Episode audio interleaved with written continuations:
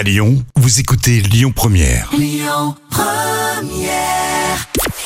Bonjour Rémi, bonjour Jam. Comme tous les jours, on jette un œil aux audiences. France 2 est arrivé en tête hier soir avec la série euh, Meurtre au paradis qui a rassemblé euh, près de 4 millions de téléspectateurs. Ça représente euh, 19% de part d'audience. Derrière, on retrouve M6 avec une émission spéciale euh, pour les 35 ans de la chaîne qui a convaincu plus de 2 millions et demi de personnes.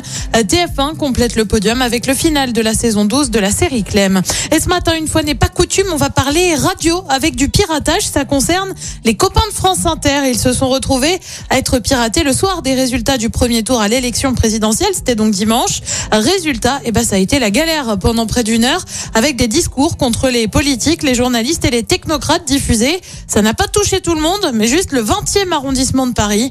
On ignore encore qui est à l'origine de ça. La directrice de France Inter, elle, a présenté ses excuses. Allez, retour à la télé, plus précisément direction France 2 avec le retour des petits meurtres d'Agatha Christie. C'est prévu pour le 29 avril prochain.